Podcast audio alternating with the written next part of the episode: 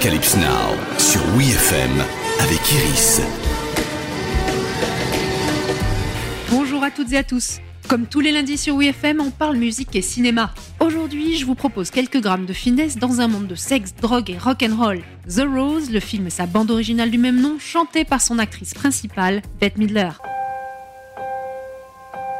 Some say love,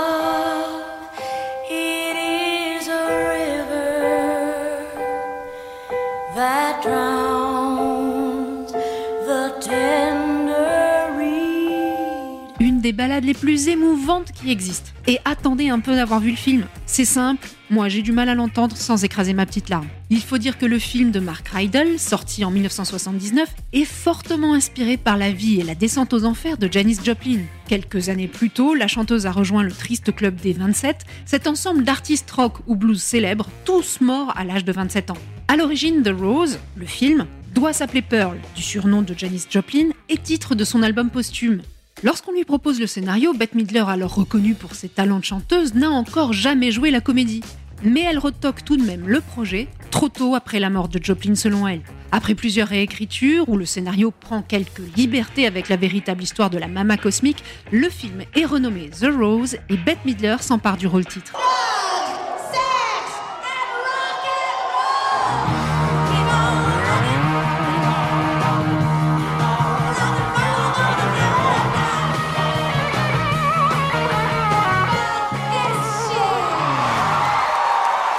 Midler qui accepte aussi d'en interpréter la bande originale pleine de pépites, comme cette reprise de When a Man Loves a Woman.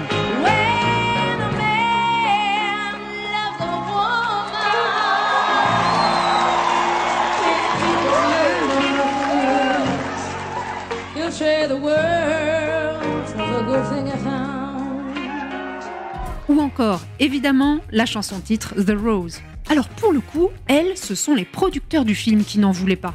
Avant qu'elle ne soit repêchée par le superviseur musical qui n'était autre que le producteur de Janis Joplin et par Midler qui a mis un gros coup de pression pour qu'elle soit utilisée. Et je préfère vous dire que quand elle arrive au générique de fin, nos petits cœurs sensibles se craquellent en 10 000 morceaux. D'ailleurs, l'année de la sortie du film, le single bat tous les records de vente et Bette Midler devient, pour son premier rôle au cinéma, on le rappelle, une icône instantanée nommée aux Oscars. the that with the sun's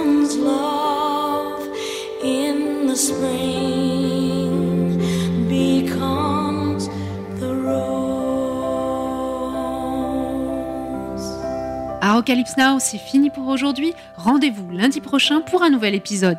Retrouvez tous les épisodes d'Apocalypse Now en podcast sur WeFM.fr.